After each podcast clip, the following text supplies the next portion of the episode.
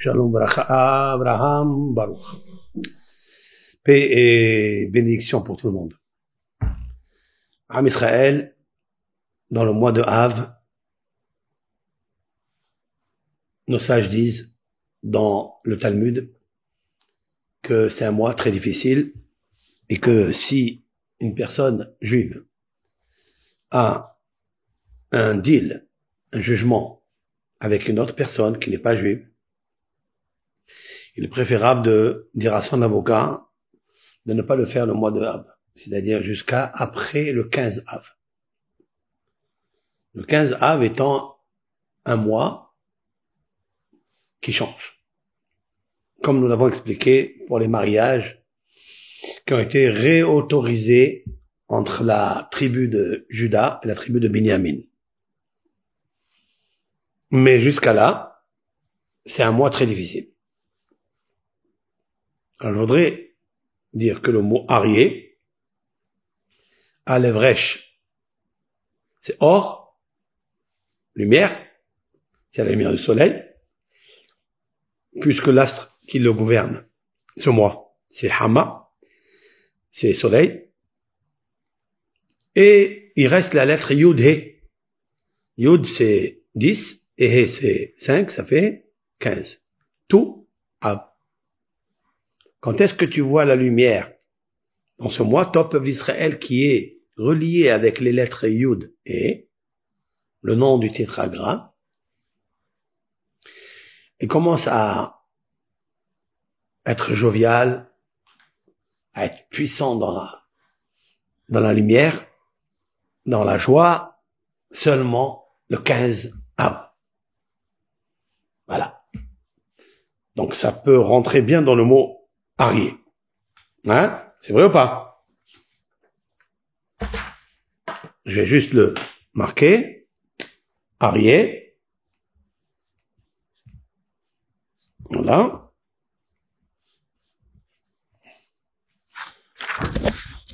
Donc il y a le Aleph et le Resh.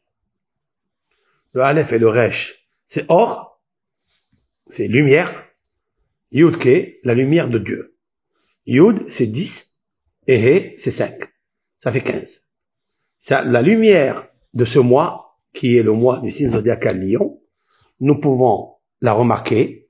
Elle est dans son éclat, dans sa manifestation, dans sa révélation, hein, dans son explosion, uniquement, uniquement le 15. Yud et. C'est magnifique. C'est exceptionnel. Or, il y a la lumière de Dieu. 15. Voilà pourquoi elle s'appelle Arié. Donc ce lion, celui qui est natif lion, lion dans le mois de Havre, les premiers jours du mois sont très difficiles. Jusqu'au 10, 11, c'est très très difficile. Et là, nos sages ont dit, fais très attention. Une personne m'a demandé une question. Comment vous, les juifs, vous, monsieur le rabbin, vous parlez des astres, des influences des astres. Mais c'est de l'idolâtrie. C'est une très bonne question, non? D'ailleurs, nos sages ont demandé la question. Après que nos sages aient donné le conseil à tout juif de repousser le jugement parce que le mois de Havre, il y a eu des catastrophes, les deux temples ont été détruits, et à chaque fois, c'est le même jour, le tête, le 9 du Havre, le 9 de ce mois. Donc, il est préférable de, de s'éloigner, de faire des jugements parce que tu es perdant. Et nos sages demandent, mais qu'est-ce que ça veut dire? Nous savons très bien que un mazal, les Israël. Dans le traité Shabbat 156a, en mazal Israël. Il n'y a pas de prédestination astrale pour Israël. Alors, c'est quoi ce bazar-là? C'est une bonne question. Maintenant, je lui ai dit juste, s'il te plaît, enlève le mot idolâtrie.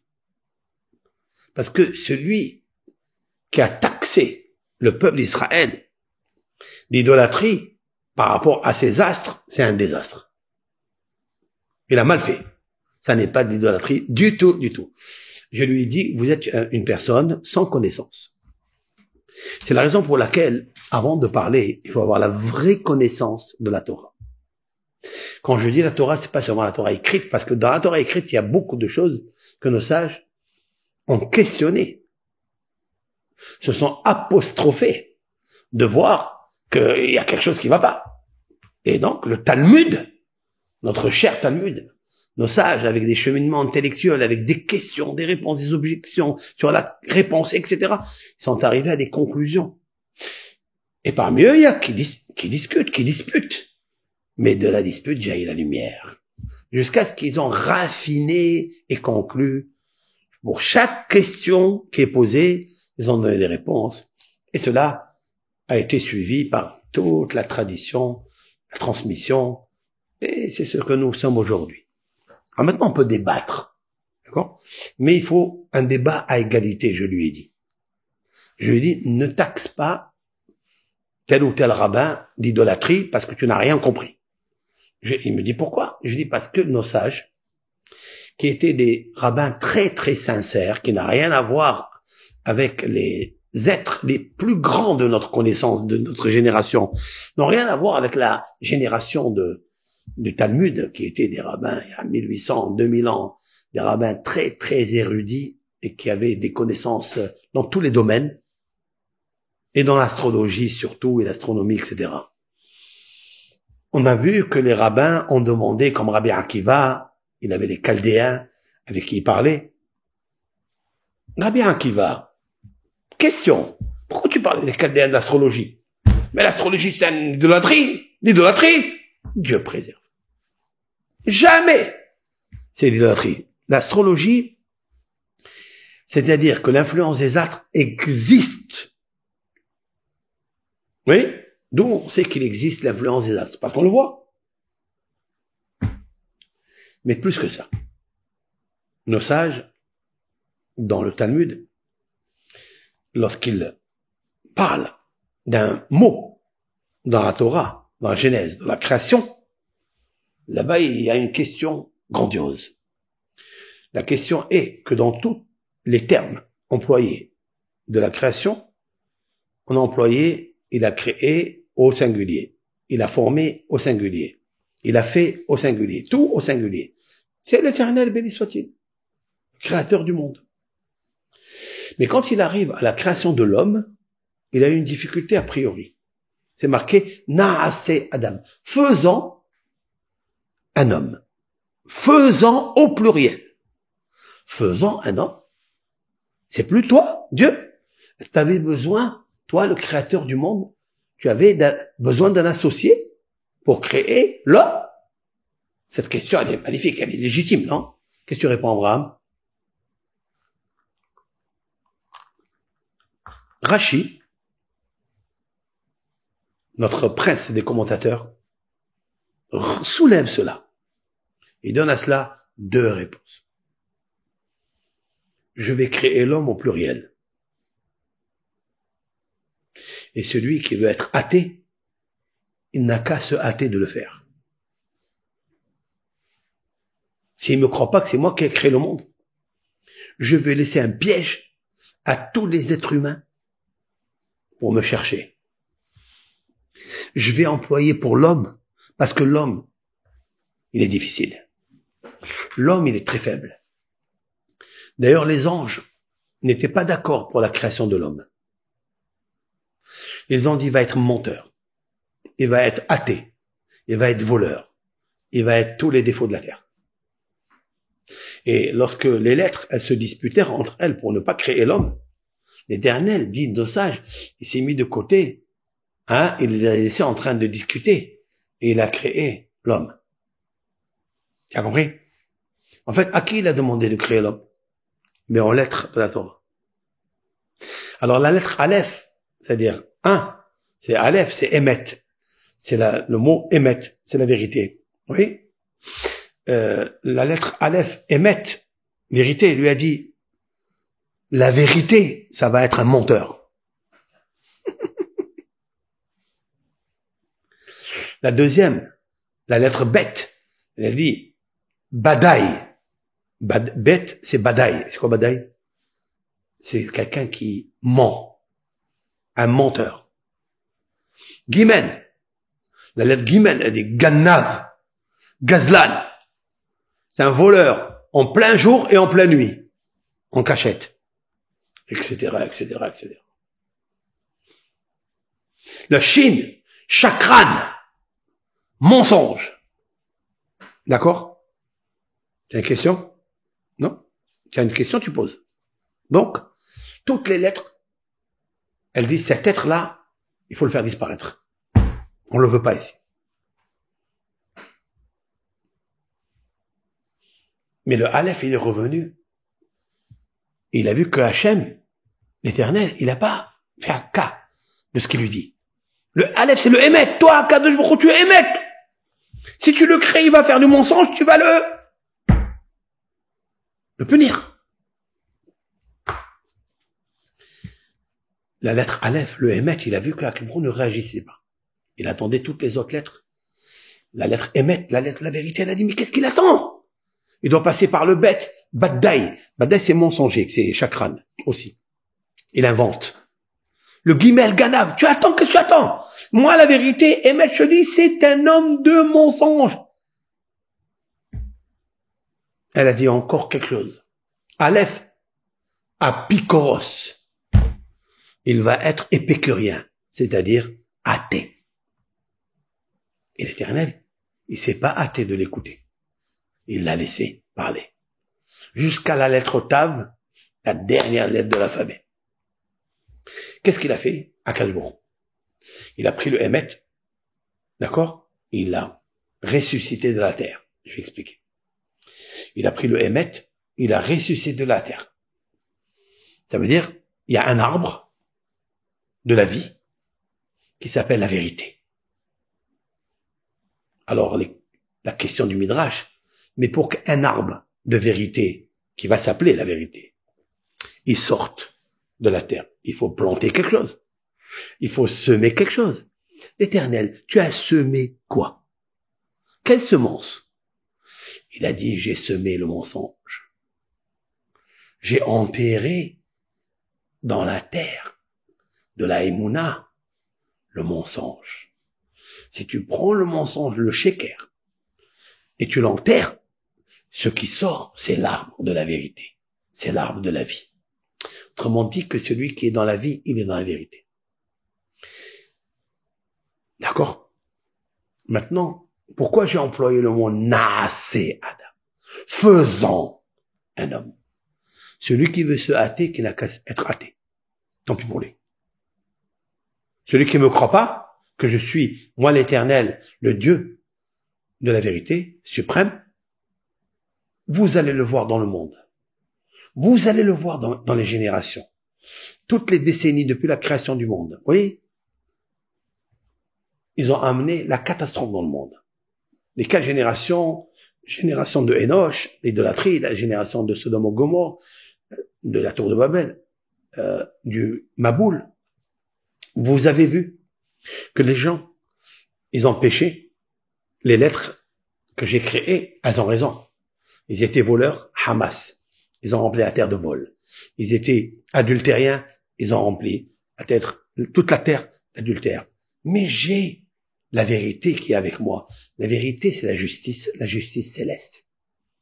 Et un homme qui est, on va dire, qui est mordu du mensonge, qui est la racine qui sécrète l'athéisme et donc l'ignorance, alors il va penser que tout ce qu'il a créé à Kadelohou, hein, c'est par hasard et qu'il n'a mis aucune force dans les astres.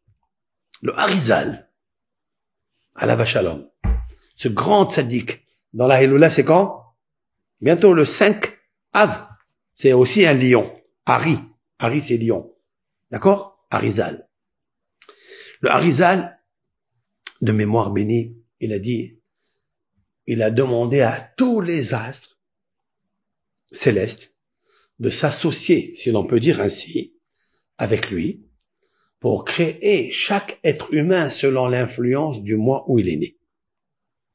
Étant donné qu'il y a 12 mois dans l'année, je vais créer 12 signes zodiacaux, je vais créer les sept planètes, je vais demander à chacune d'elles de mettre son influence dans l'être humain natif de chaque mois avec ses influences. C'est pour ça que c'est marqué Naase Adam, faisant un homme. Ça veut dire quoi?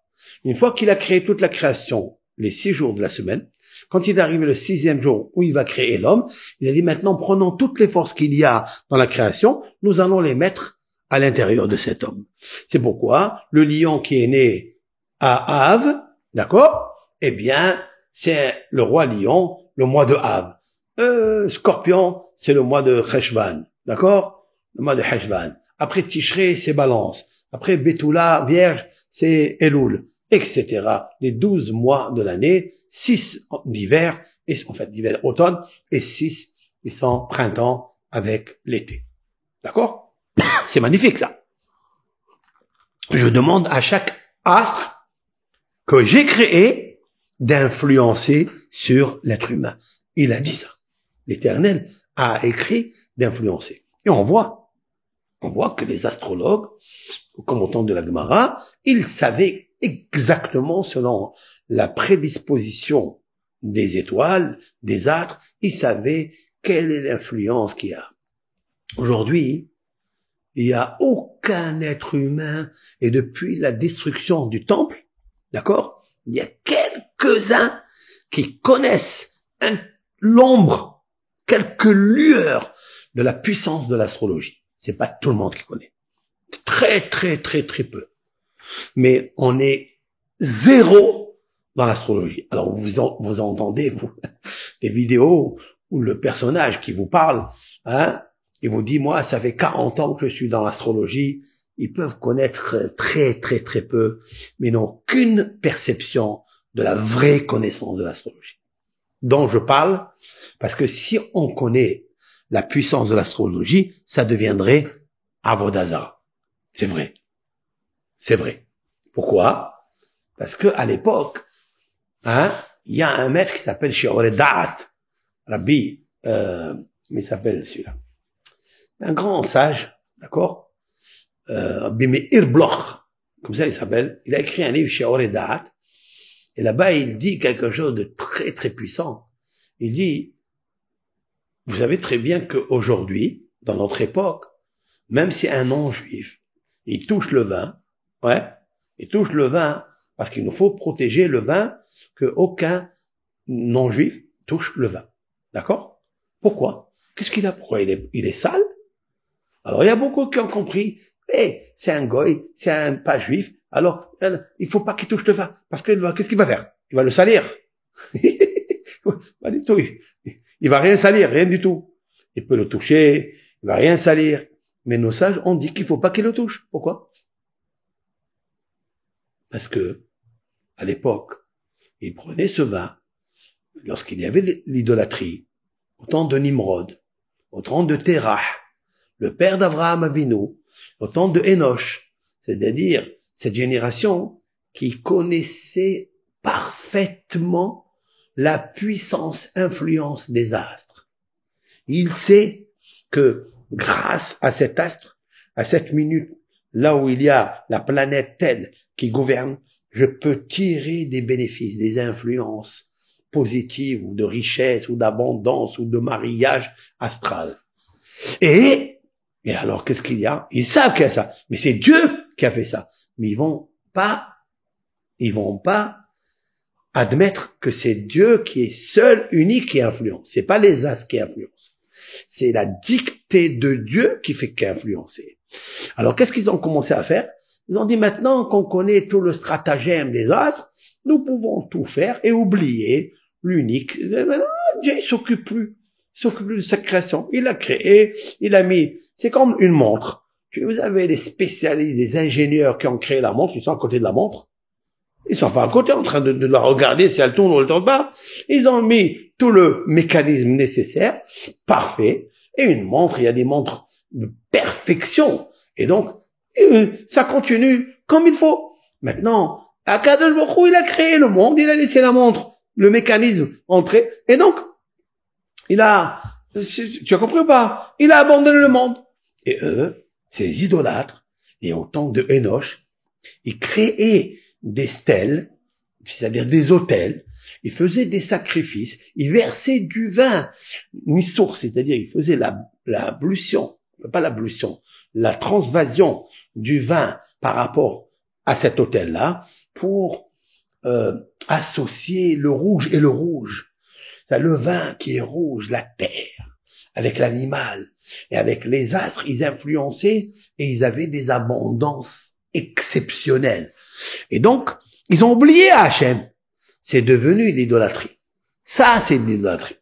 Donc ça, c'est fut une époque où ils étaient tellement capables que quand ils prenaient le vin, ces non-juifs idolâtres, attention, et lorsqu'ils touchaient le vin, ils remuaient le vin, ils sacrifiaient, ils unifiaient à telle et telle dimension astrale pour apporter des influences sur le vin, pour avoir du divin, oui, et pour bénéficier de ces protéines hein, astrales. T'as compris ou pas? Mais il a dit Rab Meir Bloch, aujourd'hui c'est des bluffs. Il n'y a personne qui connaît rien. Personne au monde. Balaam, Balaam le prophète, il était très puissant dans ça. Mais l'Éternel a déjoué l'astrologie et l'astronomie par laquelle il voulait influencer la malédiction par la planète Mars, Mahadim, il voulait influencer sur le peuple d'Israël, et Baruch Hashem, l'Éternel l'a infléchi.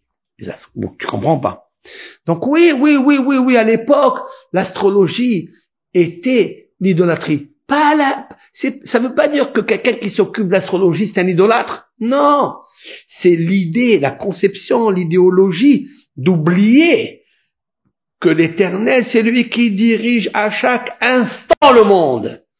Il n'a pas créé comme la montre, il a la Rolex, il a créé la montre et elle tourne seule. Non, non, non, non, non, non, non, non, non, non, non. Il y a une grande différence. C'est ça le judaïsme. Le judaïsme, c'est qu'à chaque instant, l'éternel renouvelle son monde.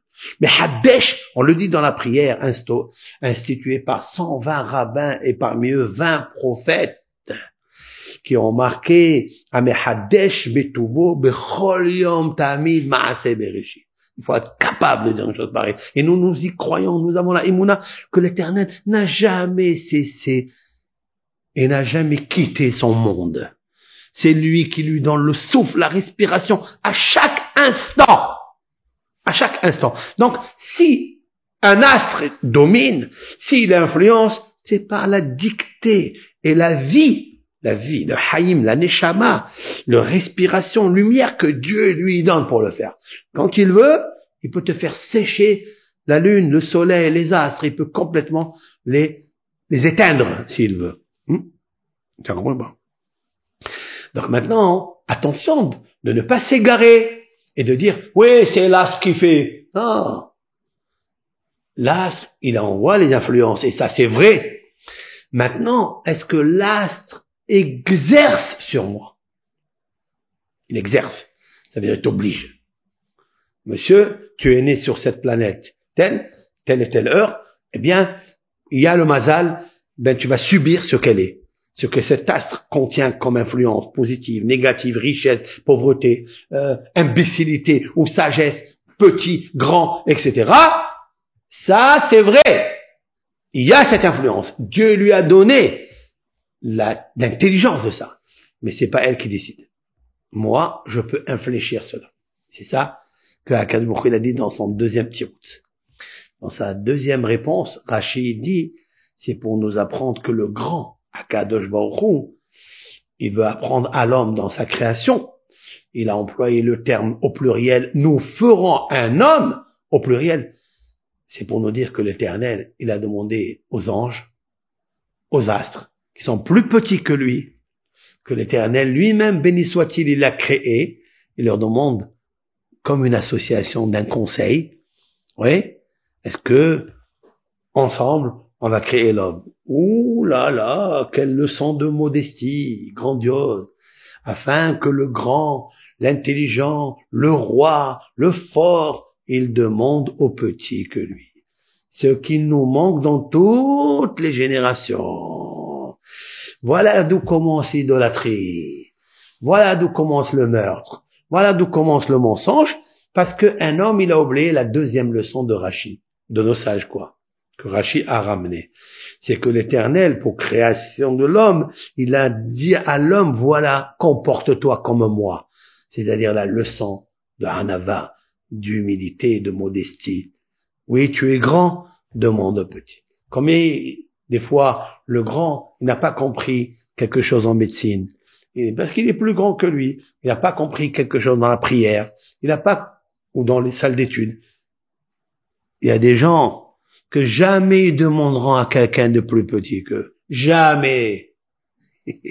Là est la brèche de la sagesse. C'est là où commence l'idolâtrie. Ça veut dire, tu sais pas que c'est Dieu qui te donne la leçon? Tu sais pas que Dieu, c'est lui qui t'enseigne? Tu peux être euh, au début sans la foi, hein, le plus grand des connaisseurs, et tu perdras cette connaissance. Mais avec, tu peux être le plus grand imbécile de la terre, mais avec la foi que Dieu est dans l'intelligence, c'est lui la source de la sagesse. Et avec humilité, tu vas apprendre de lui, et ben tu deviendras de le plus grand. D'accord? Il y a beaucoup d'anecdotes qu'on raconte qu'il y avait des sages, du, des rabbins, qui étaient pas très forts intellectuellement parlant, dans le Talmud, c'est pas, c'est pas, évident le Talmud, hein, ou dans le Zohar, dans la mystique, dans l'astrologie. C'était très, très, très, très, très minime comme moi, quoi. Médiocre. C'est devenu des astres en lumière de. C'est, et tout le monde toque à leur porte. Rav, j'ai besoin d'une question, j'ai pas élucidé cette question. Oui. Tac. Il lui donne, bah, la réponse. Tac. Tac. Mais comment il a fait? On le sait quand il était petit, son maître, il raconte sur lui. Il comprenait rien. Il comprenait rien, c'est vrai. Mais l'éternel, quand tu sais que tu comprends rien et tu avances vers Hachem avec la foi, il te donne la truc. Sinon, tu deviens athée. Tu, tu te hâtes de perdre toute la sagesse. Comme disent nos sages dans le Talmud, que si quelqu'un est prophète et en même temps il s'enorgueillit, l'orgueil, c'est un feu naturel, naturel, qui dévore la prophétie. S'il est sage, l'orgueil est un feu naturel qui brûle toute sa sagesse. Et comment? Qu'est-ce que ça a à voir? Quelqu'un qui est orgueilleux, c'est juste un, caractère. Non, non, non, c'est pas un caractère, c'est un poison. C'est du feu naturel. Vraiment du feu. Tu comprends? Donc, est-ce que Dieu nous a appris quelque chose de magnifique? Il nous a appris qu'on doit avoir l'humilité. Voilà donc, l'astrologie, c'est sûr qu'elle existe. Ça n'est pas pour rien que Rabbi Akiva, il a demandé aux Chaldéens ça n'est pas pour rien que Shmuel, l'un des grands rabbins de, qui était à Babel, un docteur qui demandait à Ablat, Ablat qui habitait à Babel, c'est un astrologue pas juif. Il lui demandait, qu'est-ce que tu penses de ça, qu'est-ce que tu penses de ça? Il y avait un vikouhim, c'est-à-dire il y avait des grosses discussions ensemble.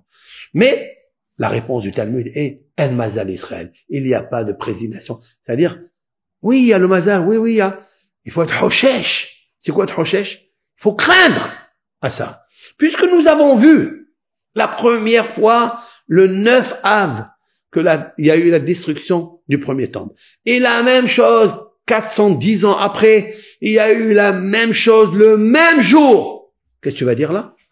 Ça veut dire, je vois que ce mois, il est néfaste pour Israël. La shosh meha, c'est-à-dire, au moins, tu crains quelque chose. Au moins, ne te jette pas comme ça avec force et dire non, mais moi il va rien m'arriver. Oh, oh, oh, attention, si quelqu'un Dieu préserve, il a Dieu préserve. Je donne un exemple. Il a perdu son papa le mois de Av, oui. Et après quelques années ou quelques, allez, on va dire euh, deux ans après, il a perdu sa maman le mois de Av. Et on va dire le même jour. Et après, Hasve Shalom, il a perdu sa sœur le mois de Av, le même jour. Tu vas dire quoi? On va dire, non, c'est un hasard. Non, c'est pas un hasard. Ça veut dire que ce moi, il influence cette famille. On va pas dire qu'il peut pas échapper. Il peut échapper. s'il fait la tzedaka, s'il fait les mitzvot, s'il étudie la Torah, il peut échapper. Il faut un grand mérite, mais il peut échapper. Mais tu vois que c'est pas, ça vient pas comme ça euh, par hasard. Non, il y a quelque chose. C'est ce qu'ils disent Hakamim. Hakamim dit le mois de Av, nous avons eu cinq catastrophes, cinq. La première catastrophe, elle est faite par Nabucodonosor.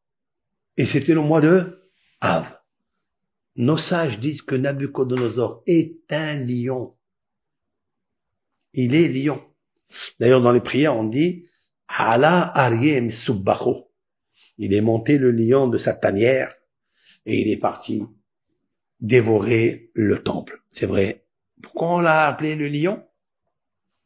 Parce que c'est le roi de la destruction quand il est mauvais. Arza, quand il veut montrer sa force par son ego, eh bien, il va y aller, il va montrer, c'est lui le maître du monde. Euh, Nabucodonosor a régné sur le monde entier. D'accord?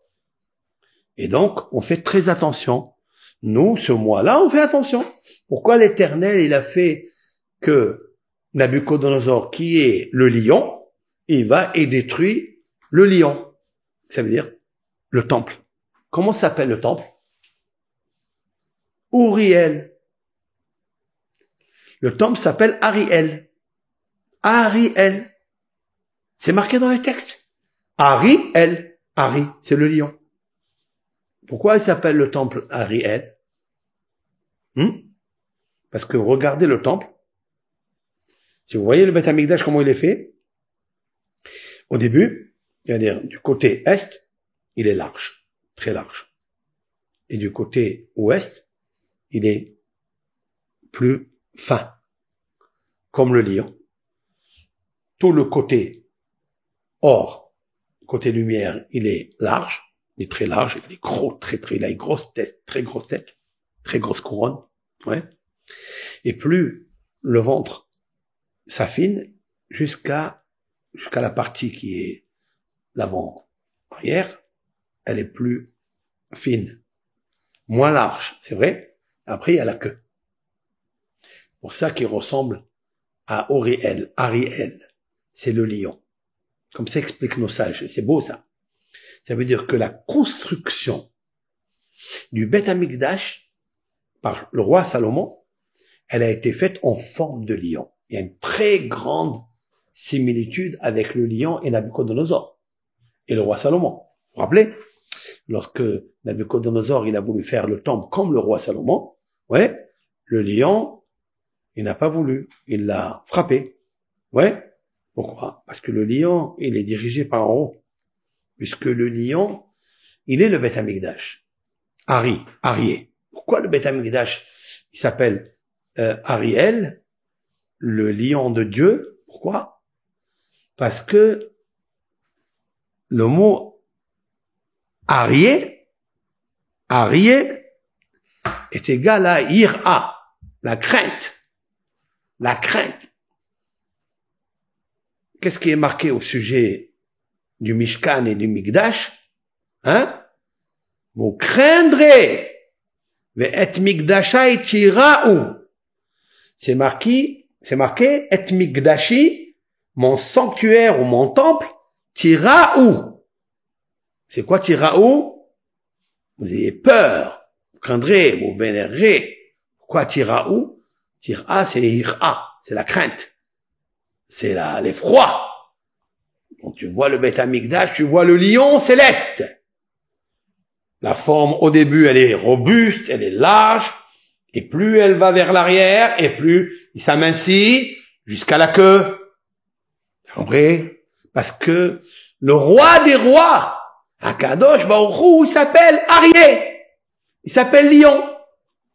D'ailleurs, dans le Talmud, depuis que le lion céleste, le temple, a été détruit, qu'est-ce que fait Dieu? Il gémit, il rugit. Sha'og ish'ag. Il rugit, il rugit, il rugit. Al-Navehu, trois fois il a marqué.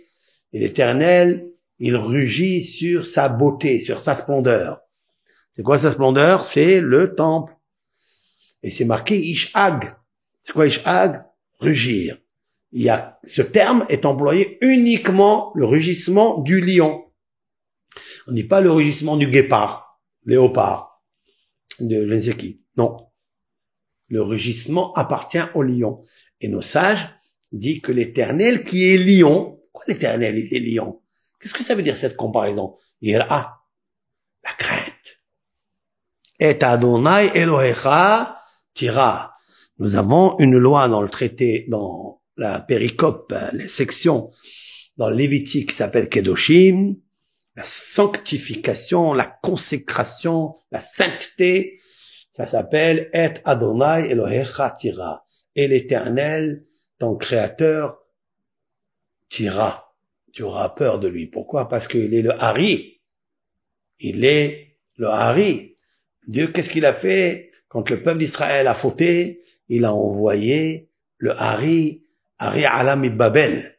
Le Hari, c'est Nabucodonosor, il est monté de, hein, de la, de Babel pour aller détruire le Harier. On a transmis le Harier entre les mains de Harier. Et qui est celui qui va fracasser le Harier de Nabucodonosor? C'est qui? C'est Daniel, le prophète Daniel. Lui aussi, c'est un lion. D'où il descend Daniel? Le prophète Daniel, qui était aussi conseiller de Nabucodonosor. C'est lui qui va lui interpréter ses rêves. C'est vrai? C'est Daniel qui interprète les rêves du lion mauvais qui est Nabucodonosor. Dieu lui a donné la puissance. Oui Il a commencé même à chanter. Il a commencé à chanter Nabucodonosor après qu'il lui, qu'il lui a interprété les rêves qu'il ne pouvait rien comprendre. La tête C'était quoi? Du rêve, c'était quoi? Arié il a vu le lion parce que lui c'est le lion. Et un jour il va détruire le Harier. Il va détruire le temple. C'est lui le Harier. Alors tout le monde avait peur de Nabucodonosor. Tout le monde.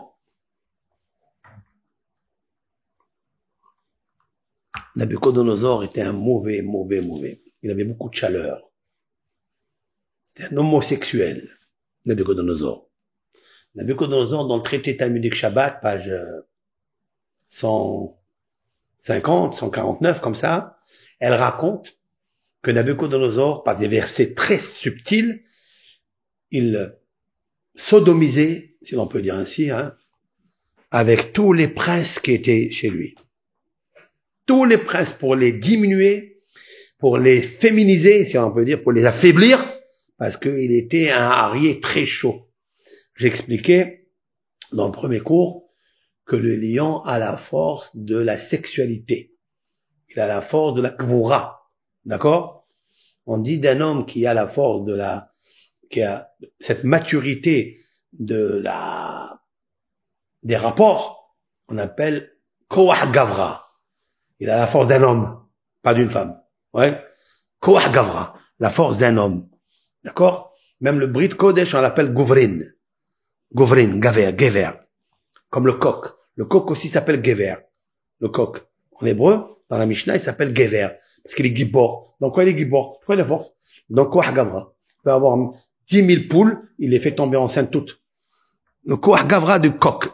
Il s'appelle Gever. Comme ça, il s'appelle. Nabucodonosor, il s'appelle Gibor.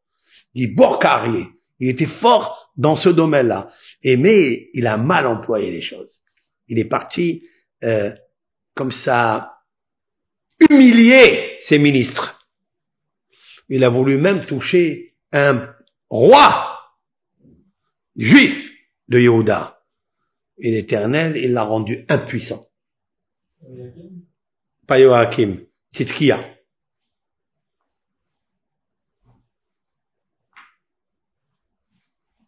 Voilà, monsieur. Tzidkia Ameler, il a voulu le sodomiser. Nabucodonosor. Nabucodonosor. Il a voulu sodomiser, faire du, cet acte interdit de la Torah à un roi d'Israël. Et à Kadosh Baruch il l'a rendu impuissant à ce moment-là. Mais il était prêt. Mais d'où lui vient cette force-là? Du soleil. Arié.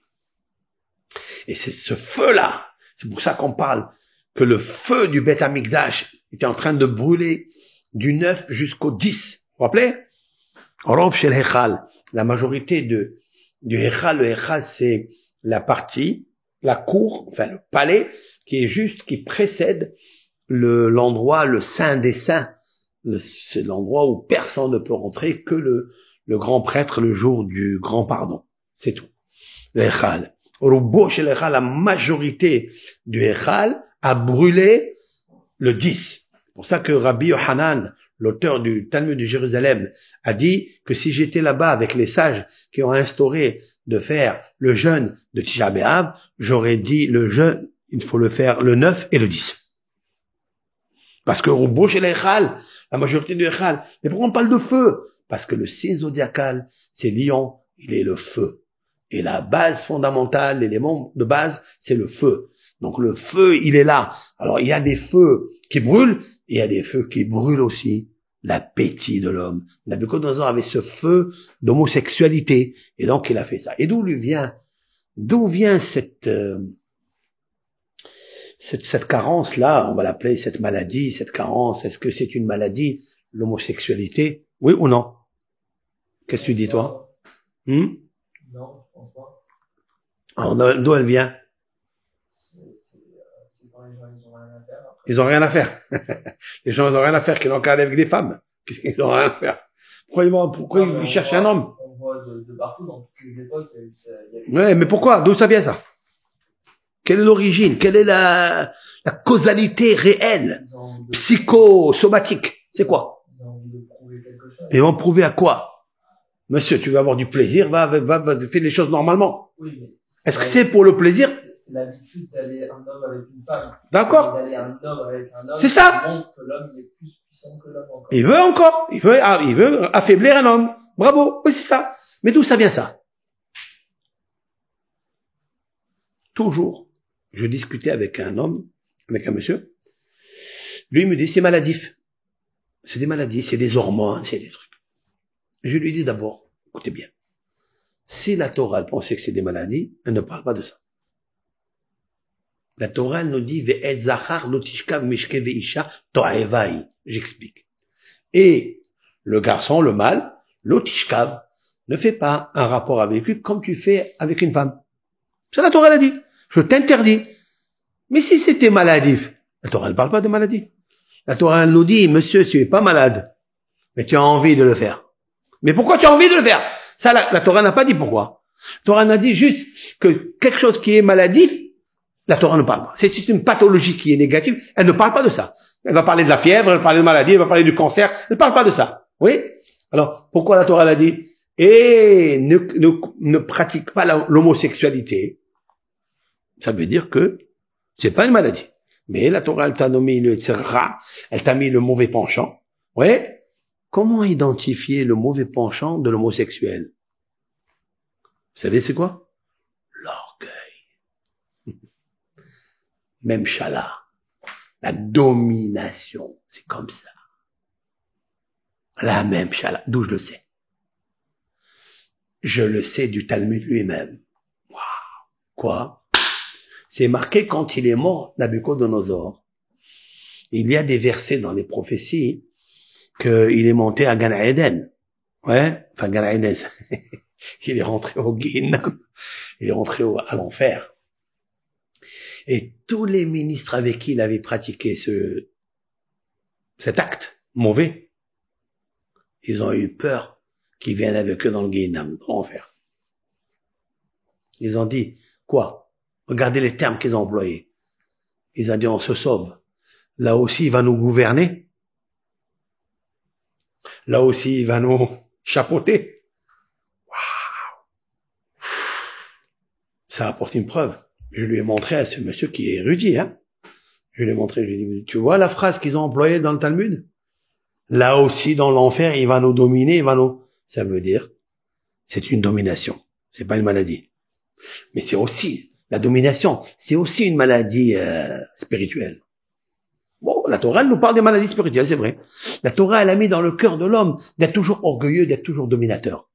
Hein? Oh, le lion, il va être toujours dominateur. Sur les lions, surtout. Ouais, ça je comprends, c'est des femelles. Mais qui met le feu et il se mêle, même des mâles. Là, tout le monde entier a mal. comment on fait? Tu as compris ou pas? Donc Nabucodonosor, il a dit ah, ça, Arié, il a voulu sodomiser Tzidkiya Ameler. Et Akadosh Baruch il a dit non, lui, il est tzaddik. Je vais le sauver. Qui est c'est celui qui fait crever les yeux Non. Vous avez compris ou pas? Donc on a, on a, donc, donc s'appelle Arié. Mais le Arié de Akadosh c'est ceux qui sont natifs dans ce mois. C'est très important. C'est un mois où on prend toute la positivité. Elle existe, celle-là. Après, il y a la négativité, des influences mauvaises. Il, a, il faut infléchir, il faut travailler comment travailler son caractère. Après, tu deviens. C'est pour, c'est pourquoi Daniel, c'est lui qui a destitué, comment il s'appelle, Nabucodonosor. Pourquoi? Parce que Daniel, il est de la tribu de qui? Il est descendant de qui, Daniel? Yehuda. Il est de la tribu de Judas, Yehuda. Yehuda, c'est le lion. Qui est-ce qui a destitué encore le, lion? Qui est le Mashiach? Quand il va naître le Mashiach? Le mois de Av. Il va naître à Tisha. Chaque année, il naît le Mashiach B'Av. Pourquoi il nous faut euh, naître dans le signe zodiacal du lion? Parce qu'il est marqué concernant David Ameler. Le roi David, il est marqué Gam Hadov et. Même l'ours et le lion ton serviteur, il a fracassé. Il s'est battu. Il y avait un lion, son père, Ishaï, il a dit à David, il était jeune, d'aller surveiller le troupeau, d'être le berger de son troupeau.